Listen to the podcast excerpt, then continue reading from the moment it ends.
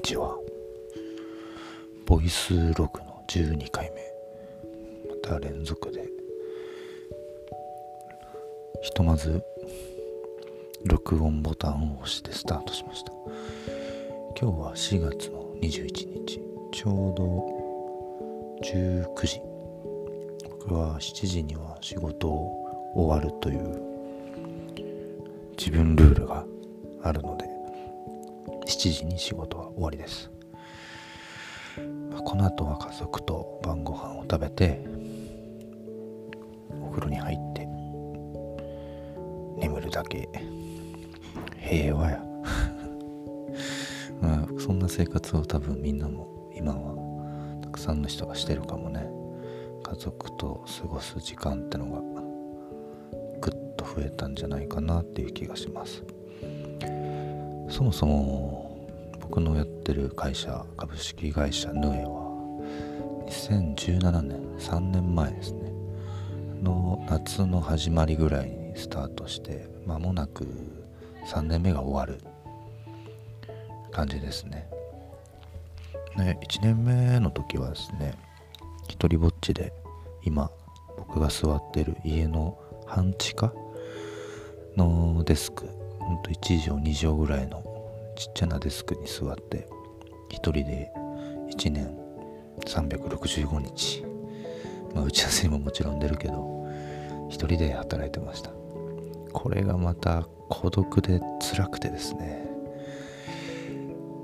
いや一人で大丈夫な人間だとは思ってたんだけど全然ダメだったね。周りに仲間がいることの重要性ってことにすごい気づかされた一年修行のような一年でした。とはいえまあそばに家族がいてくれるので心が疲れたら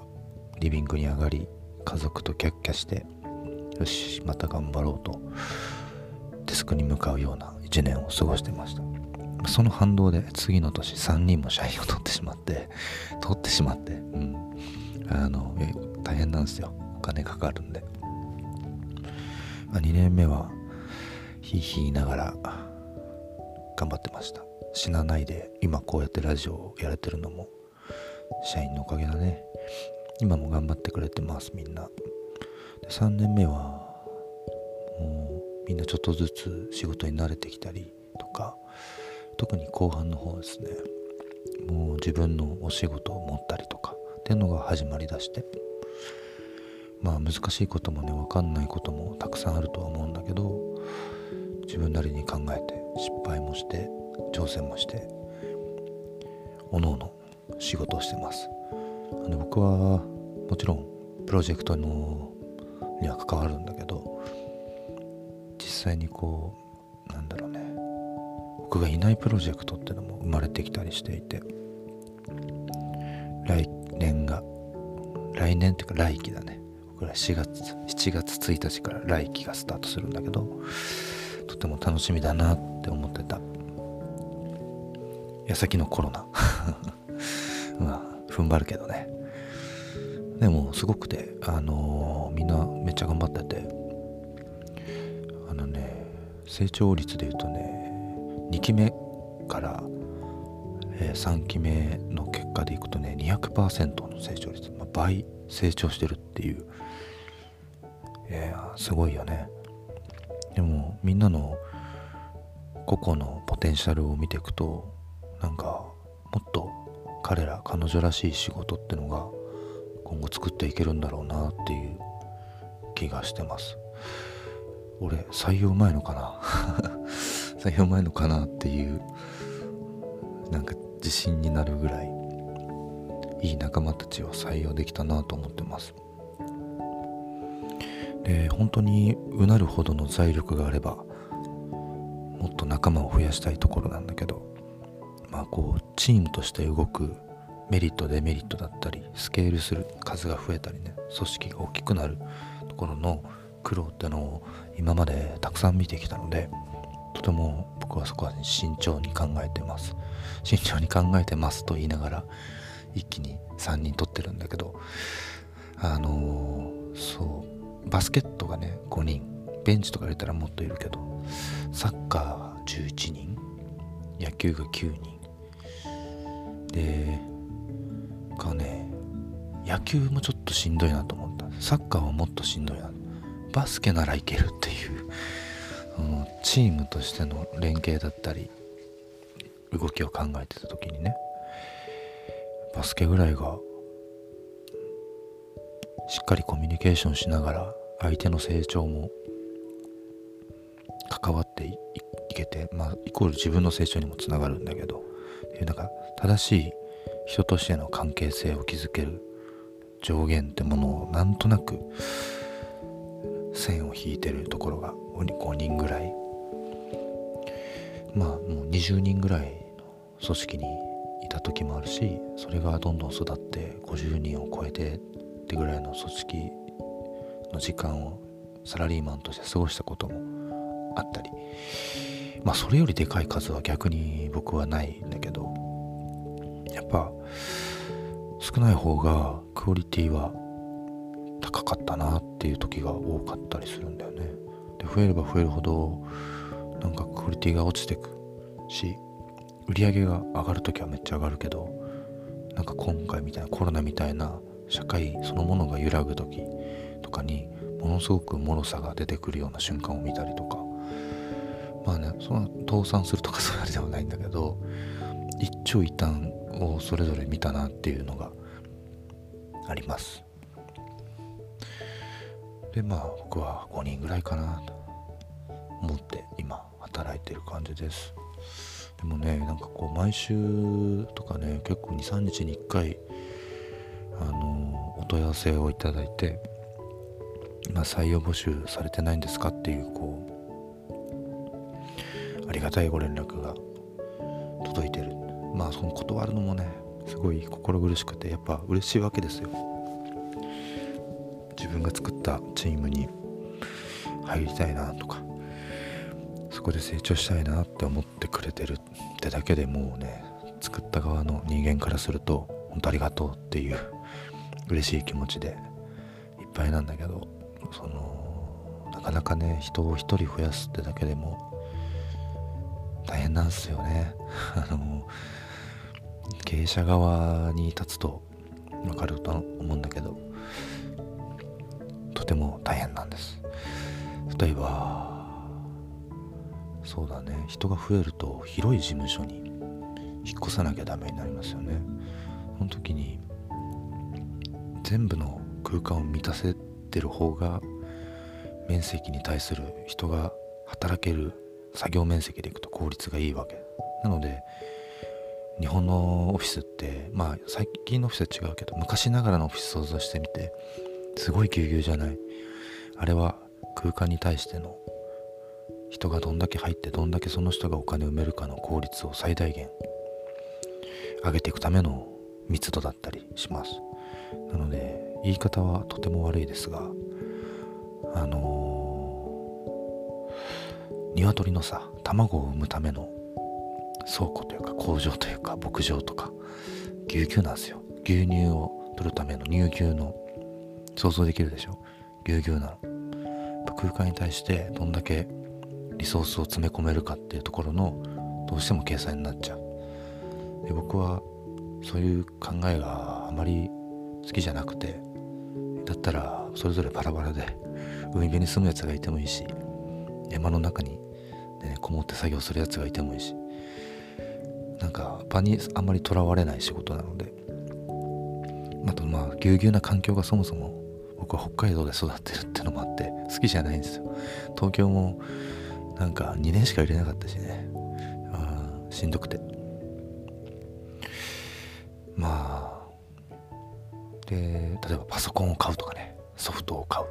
保険社会保険いろんなものの、ね、お金がボンボンと発生してで結局お給料をお支払いする金額の数倍は会社側がある程度腹積もりして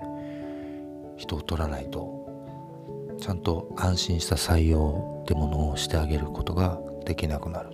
なので採用はすごく責任がある行為なんです。なので採用担当の人とかね大きい会社にいると思うんだけどすごく大変な仕事だなと思ってます。人を見てその人がどういう人なのかとかあのうちの会社に合うかってことと同時に同じぐらいもしこの人をうちの仲間に加えたらどんだけ傷つけてしまうんだろうとかなんかそういうことも考えたりすると思うよ。もめちゃくちゃ考えましたもん。例えばうちの仕事の場合はアイデアでもそうだしデザインのディレクションでもそうなんだけどその人のやっぱセンスとか裁量とかなんとかなそこら辺の判断でこれだって決める。でもどうしても僕はそれをチェックしなきゃダメなので見るとなんでこういう判断になったのか説明できるとか怖いけどね。あのその説明ができないと例えばそれを見てくれる人とかは多分理解してくれないんですよ。作る人が説明できないんだから。それがすごく浅かったりとかこのアイデアどこが面白いと思うとか。なんかねこれどうやって実現するのみたいな話じゃなくて自分が生み出したアイデアどこら辺まで信じてるのみたいな。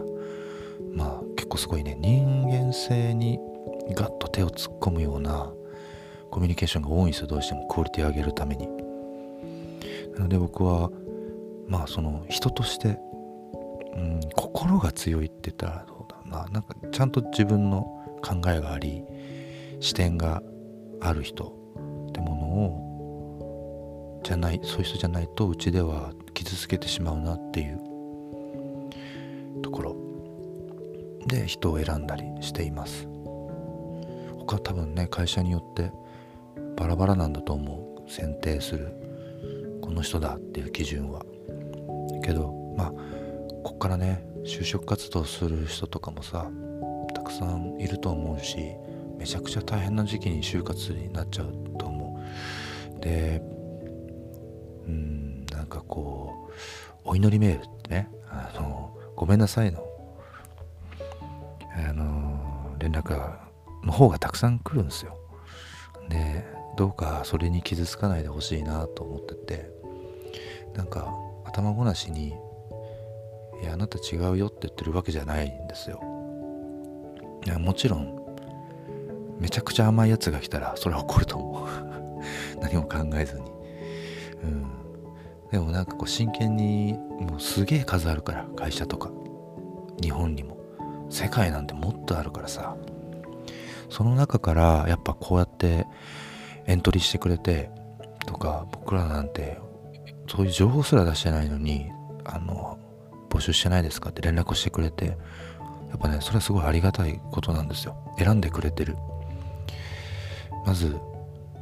受ける人就活とか転職しようって人がまず僕らの会社とか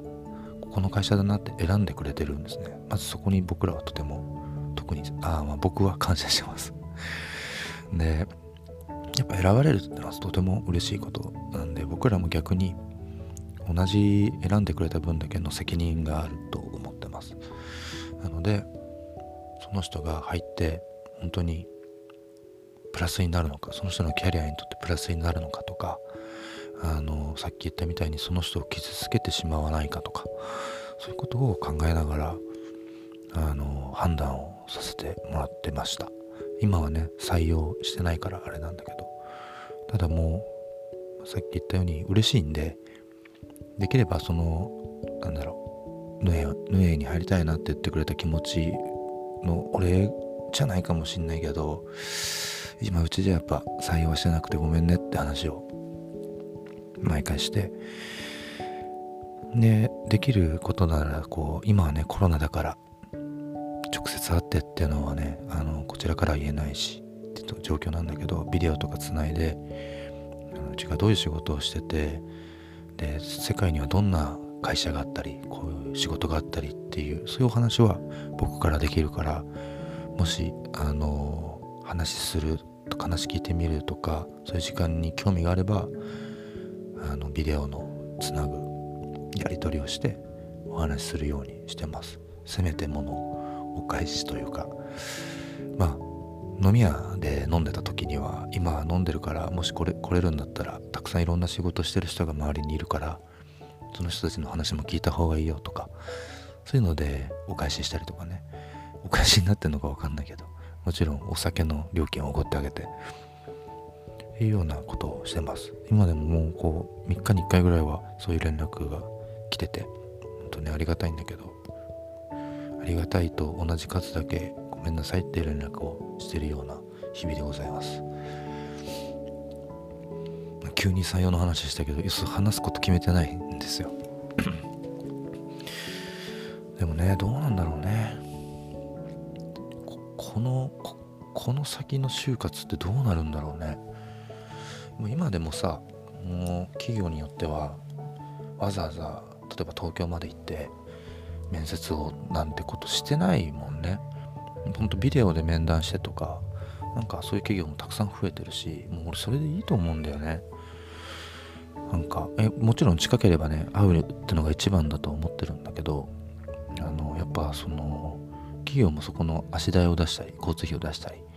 会社によっては自腹できてとかももちろんあるんですよ。まあ、お互いにとってもしこのビデオで済むのであれば会話はできるしそっちの方が今の時代としては合ってるなっていうふうに思ったりします。ね、ここから就活の人頑張れよ あのあんビビらすつもりはないけど結構しんどいねあの僕は大学も結構ギリギリ卒業ギリギリまでそもそも就職活動ってものに興味がなかったんですよね。若かったってのもあると思うんだけどなんか生きていけるっていう謎の自負が強がりわかんない。世間知らずなのかもしれない。というのがあっていやさすがにお前リクナビとかマイナビとかに登録もしてないのやばくないって同級生がね言ってくれてその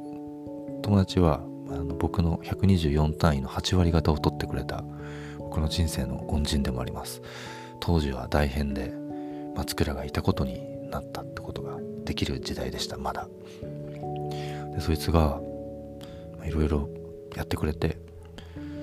なんだろう。最初はさこうデザインとかクリエイティブとかアイディアとかを当時から、まあ、プライベートみたいなプロジェクトでやったりとかしてたんでいや代理店だろうって言って代理店にエントリーしてくれたりなんか会場まで行ったけど途中で気づいちゃったりするんだよね。あのいや代理店これ作るチームめっちゃ少ないぞとかね。ほぼ無理だとか。で芸大じゃないんで僕。芸大じゃないやつが入るってもう営業とかじゃない？みたいな。まあ当時の知識でね思って。会場まで行ったけどやっぱ途中で違うなってなって。会場出てっちゃったりとかして違かったごめんみたいな。で帰って友達ん家でゴロゴロしてて「今日どうやった?」みたいな話で「いや途中で帰ってきたわ」っつって「なんでやねん」って。怒られた、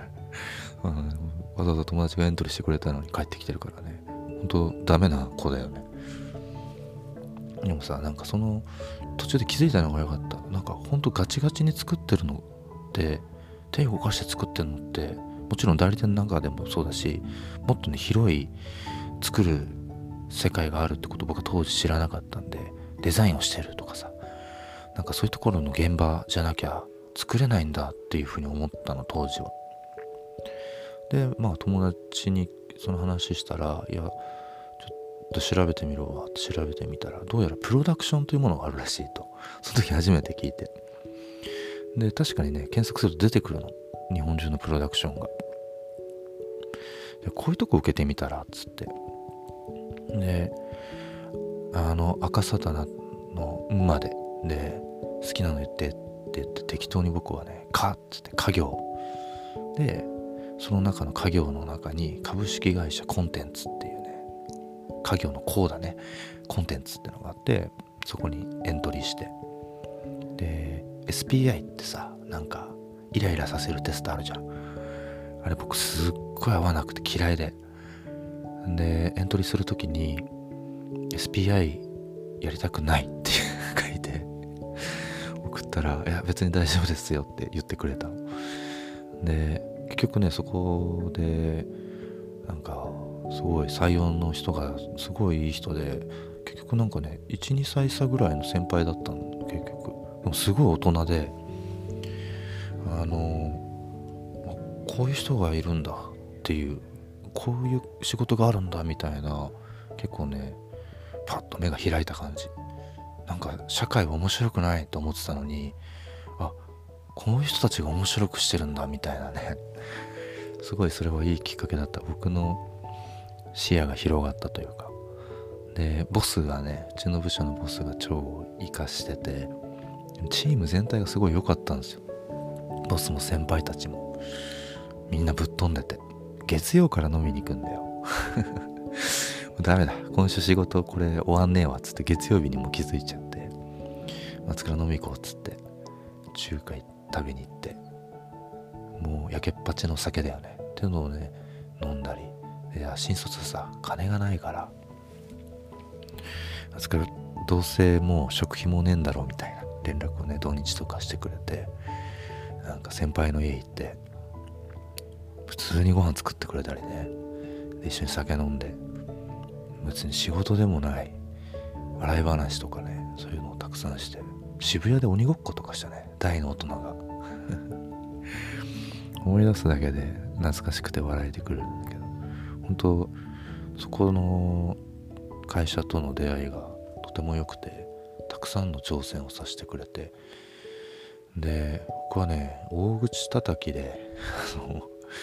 そういうことでしか多分成長できなかった人間なんだけど自分で結構追い込むことで成長してきた人間だなって今改めて思うんだけどなんかねそこ入社した時にこの3年後の自分までのこうステップを書くみたいなワークショップがあって3年まで書かなかったんだね。なんか2年目ぐらいでアワード取って辞めるみたいな。生意気だよね。あのここで学ぶことを全部学びきって辞めるみたいな。とか書いたな。生意気だよな。今そんな社員入ってきたら俺どんなリアクションしてしたらいいんだろうな。まあそういうのも笑って許してくれるというか認めてくれるすごくいい出会いが僕は就活ではありました。なのでみんなもねなんかこれはもうね運なんだよね。僕なんてこう全然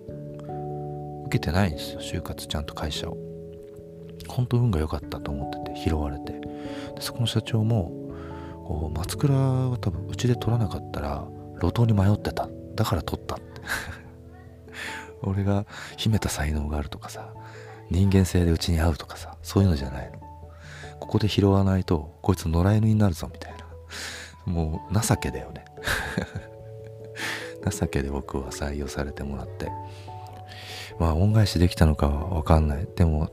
運が良くてたくさんのアワード取って。で稼げたのかは分かんないな。ただ僕にかかってた必要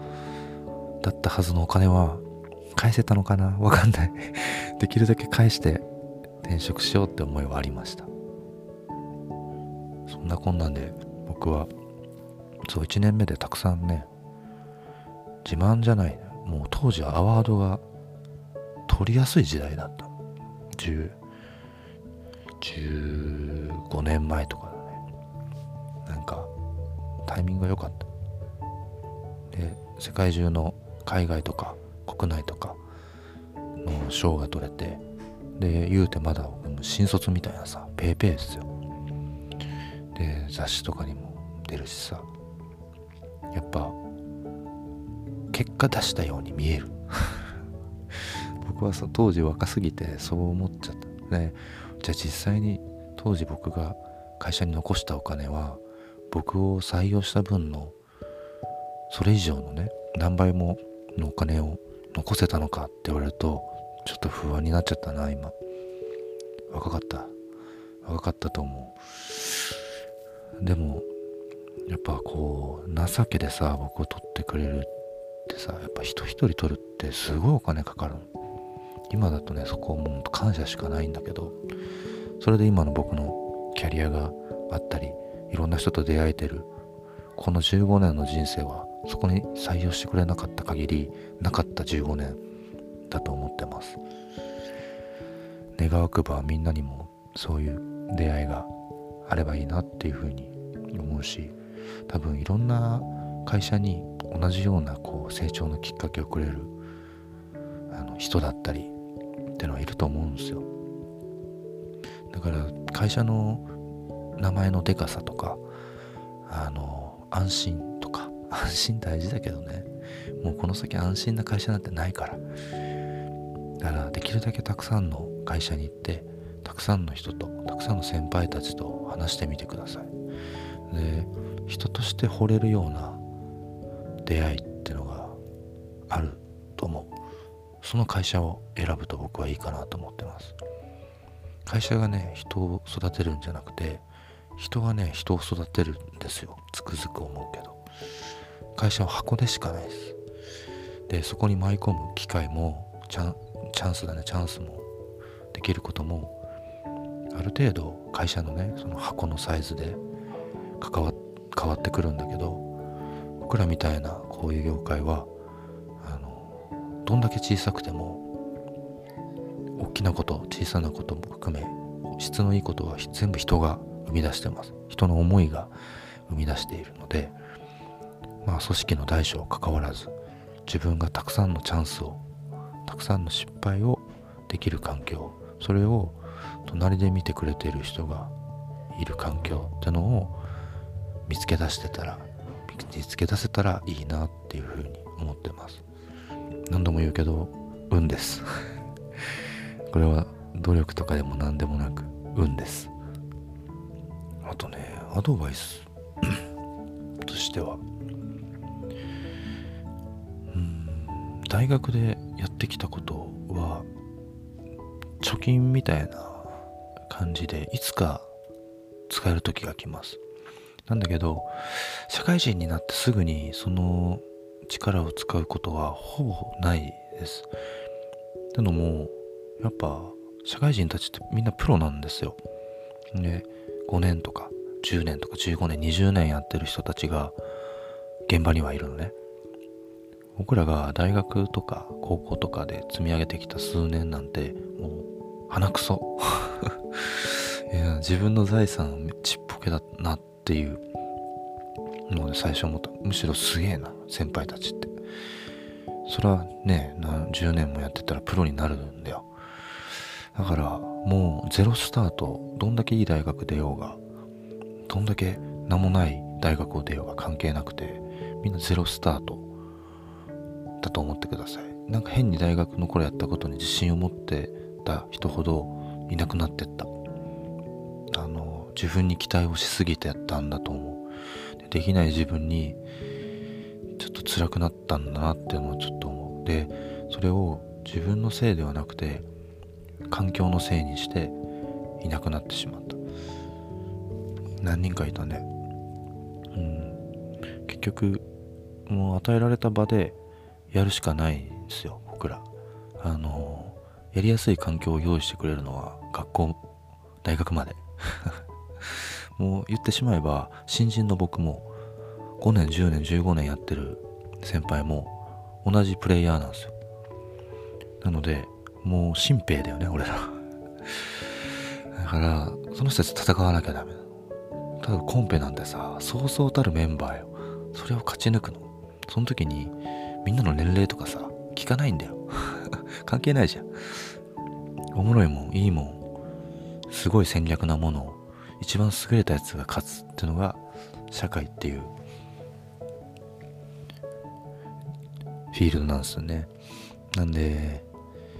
なんか今なんとなく自分がやってきたことにある程度自信を持ってもいいと思うけど捨てる覚悟で挑むといいかなと思います。僕も結構大学でいろいろやってたから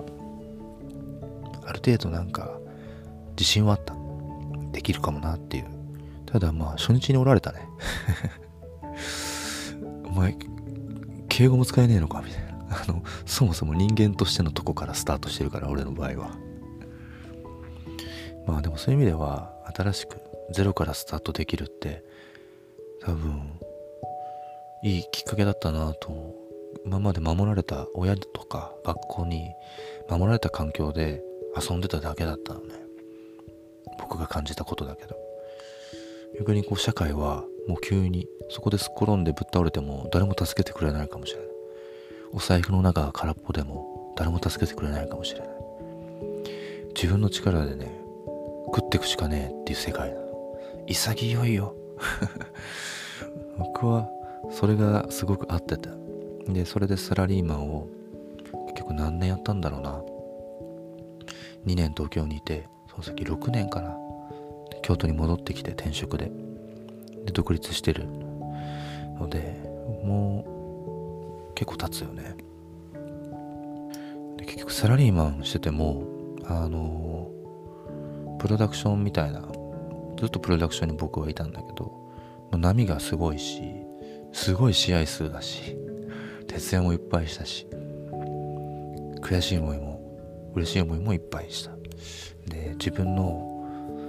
なんかこう才能のなさを痛感したりやっぱすげえやついるんだよ。嫉妬するみたいな。嫉妬するって感情が本当に明確に感じれた環境だった。でまあどんどん自分の中で挑戦を重ねていって作ったことないものを作っていくってことを積み重ねてきた20代。である時ふと作りたいものがなくなったの。78もうちょっと若いか。26とか27とか子供が生まれてでその時はちょっとずつね悩み始めた。次作りたいものがない。そんなの今まで人生に一度もなくてさめっちゃ悩んだね。それがね俺の場合はえー、4年ぐらい30代まで悩み続けました僕。就活より悩んだよ。うん。ずっとね僕はデジタルの世界にいたんだけど転職する最後の頃には京都にアンテルームってホテルを作るプロジェクトにプライベートで関わることになってデジタルやってたのに急にリアルな世界にポンって行った時にやっぱ超面白かった。それで揺さぶられて。でなんだろう。子供に自慢できるものを作りたいなってのがあった。で今コロナで大変だけど子供が大きくなって記憶があるタイミングにこのホテルパパ作ったんだよって話ができる。そんな未来が来たらいいなって思ってたら来ちゃったの。20代後半で。で作り切った後に広告でもねあの大きい賞を取って世界の僕だけじゃなくチームで取ったんだけどさ。それもなんか広告で僕がやりたかったことをやりきった感じがすごいあったの。から4年スランプよ。長えスランプ。大学在学中ずっとスランプみたいな感じだよ。想像して絶望的じゃない？でもなんかどっかにねまだ自分にはできることがあるっていうなんかわからない可能性を信じたいのもあるしもしかしたら全く全然違うことなのかもしれないっていう疑う自分もいるしってのを抱えながらヌエの前のお化けって会社を5年やってでそこから、えー、今のヌエ3年目が終わろうとしてるって感じ。もう悩んでない時なんてないぐらいだね。で僕はそのいいきっかけというかやっぱね調子乗るんですよ人って。いろんなものやってきていろんな機会にただ恵まれてただけなの。で周りにすごい優秀なやつらがいてそいつらのおかげで僕の実績というか作ってきたものってものがあるんだけどなんかねどっかで人の力なのに自分がすごいって思っちゃう時あるんだよね。20代の後半でスランプを考えるのも嫌になっちゃってそこからもう逃げるようになんとなく調子乗ってる時期があったんですよ。何でも作れるしとかアイデアなんて無限に出るしみたいな、実際無限に出るんだけどさ。そこは未だに調子乗ってるけど。であの瀬戸内国際芸術祭っていうのに呼ばれて僕ら小豆島にクリエイター・イン・レジデンスっていう、半月とか2週間ぐらいとか滞在してで作品を残していくっていうプログラムに招待されて僕ら2ヶ月2ヶ月じゃあ半月そこで過ごしました。その時にね僕は調子乗って小豆島入りしててなんか面白いことできるやろって思って行って現地の人にお化けさん当時お化けねお化けさんは一体何ができるんやって 急に漁師さんかな？に言われたのね。その時にいやあんなこともこんなこともってパッと頭の中には浮かんだの。いろんなことできるよ。なんだけどそのできることがその人にとって何の意味もなかったのね。例えば広告のアイデア考えられるよとかめちゃくちゃおしゃれなサイト作れるよとかこんなかっこいいデザイナー集めてデザインできるよとかさ。そこの海の漁師町の人たちからしたら何のメリットもない。それは決してできるではないんだよね。いやそれはお前の友達がすごいんだろ。うっていう。世界にぶつかったの。でその時にねなんかもうハッとしたね。生きてて一番ハッとしていや俺何もできなかったっすわ。って言ったのを覚えてる。俺何もできないんです。って話をして。でそっからねすごい吹っ切れた。なんかさっき言ってた就活で大学で積み上げてきたものをあのリセットというかゼロになるからって言ってるのと同じ感覚になった。あ今多分こっから始まるんだもう一回みたいな。なんかねその問いかけが僕の中にすごく響いていや俺何もできないですっていうところから始まり僕らは当時作品は出会った人の思い出をヒアリングしてって地図に落とし込んでいくっていうプロジェクトやってたの。観光地図じゃなくて関係性の地図を作るっていう。奥さんにプロポーズしたところとかそこには名前もない丘だったりする。考え事がある時にここでいつも海を眺めてるとか、えー、ここに立つとふるさとの島が見えるとか。なんかそういうね人のストーリーだったり過去とか思いが集まってる名前もない場所を集めていくってプロジェクトをやっててすごくなんか人間の生きてることの豊かさみたいなそういうものをね拾い集めていく作業が同時に動いてったの。ね、それはすごいなんか今まで僕が無視してしまってたものたちが街中島中に転がっていてそれを今でも僕は宝物のように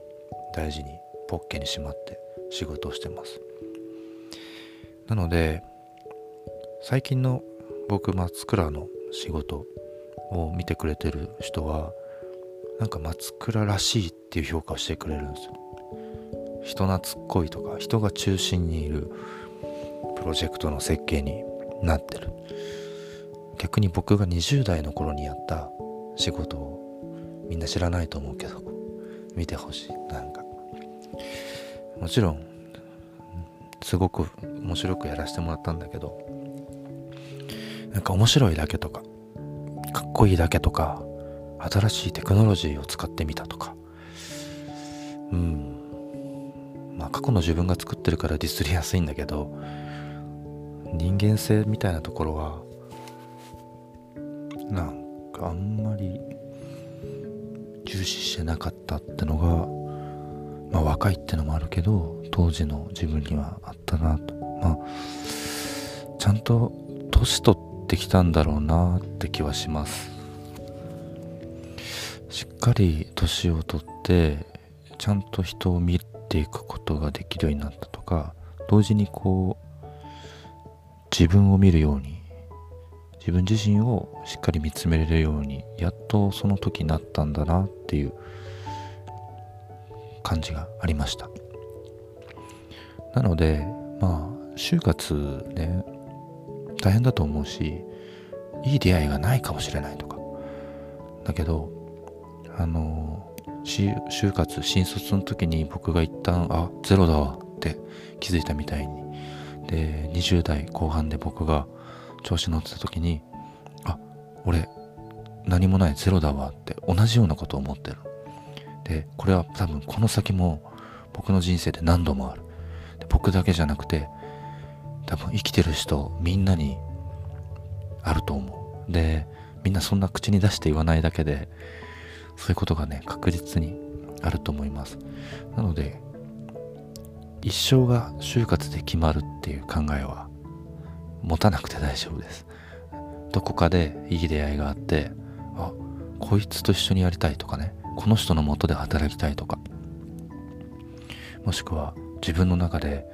これ挑戦してみたいぞとかっていうのがねいつか降ってくるというかたくさんの経験をする中で育っていく中で自分自身あなた自身が育っていく中で見つけるものなんですよ。でたかだか20年やちょっと生きてるぐらいじゃ拾えるものは少ないです。周りにはなんか拾ってる人もいると思う。でもそれが一生続く宝かどうかはわからない。10代20代を楽しく過ごせただけの宝物かもしれない。でこの先もどんどん僕ら生きていくし人生歩いていく中でかなりたくさんの面白い人や出来事や気づきや学びってものが待ち受けてます。なのでそこにめちゃくちゃ期待して生きていくことをおすすめします。そうなるとどんな辛いこともイラッとすることも何人かいると思う。この面接官マジうぜえみたいなあると思う。盛大に文句言ったらいいと思うけどね。飲み屋で。まあそんないい出会いもさ悪い出会いというかイラッとする出会いももちろんたくさんあるんだけどその両方があってやっぱこの人生は楽しいって言えるものだと思うわ。37歳のおじさんになってしまった。僕が言えることは。なので今僕は20何歳の新卒とかこれからスタートするような人たちと同じラインを歩いてるような感覚でいます。そしてみんな僕ぐらいの年齢になれば同じようなことを思うかもなっていうふうに年を重ねてからやっと思えるようになりました。世界にはたくさん面白い仕事やそれを作ってる人だったりあとはめちゃくちゃ情に熱い人とかめちゃくちゃ冷たいけど全部の選択が正しい機械みたいな クレバーなやつとかほんとね映画かよってぐらい面白い人たちがたくさんいます。できるだけあなたの物語の中で出会ったことのないキャラクターたちに出会って得れるものは自分の経験とか知識にしていくといいかなと思います。どうせね生きていくから。あのどうせならなんかしんどい時もさしんどい時の方が多いかもね。でもそれを楽しめたものの方が勝ちじゃねえかなって気は僕はするんでまあ気楽に行こう。うちの俺だって今コロコロナの影響でさ来年1年仕事どうなるかなんて分かんないんだもん。もしかしたら潰れるみたいなこともあるかもしれないけどもう焦りとかないんですよ。今できることをしなきゃダメだし逆にこの苦しい時に苦しいっていうのは超簡単なの。誰かの悪口を言うのが簡単なんだよね。褒めるところを褒めることの方が難しいんだけど。こういうめったにないネガティブな状況だったり大変な状況は楽しむしかないです。地獄で盆踊りみたいなもんですよ。祭りだからね大変な時期ではあるんだけど今できることを全力でやってこの課題を乗り越えていくしかないかなっていうふうに僕は思ってます。まあなんだかんだこの時期に就活するみんなは日本の歴史の中で一番しんどいと思う。かつてのこれまでの就活に比べ物にならないぐらい難しい状況。それは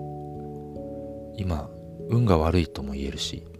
これを乗り切った先には俺らあの時代乗り越えたんだぜっていう風に言える大きい宝になると思うので頑張ってくれ。もうしんどいとかもう死にてえぐらいしんどいわって時はヌエまで連絡してくる。採用できないかもしれないけど飲み屋には連れてくわ。まあみんな大変な時期だから頑張っていきましょう。じゃあ今日のラジオは終わりです。またね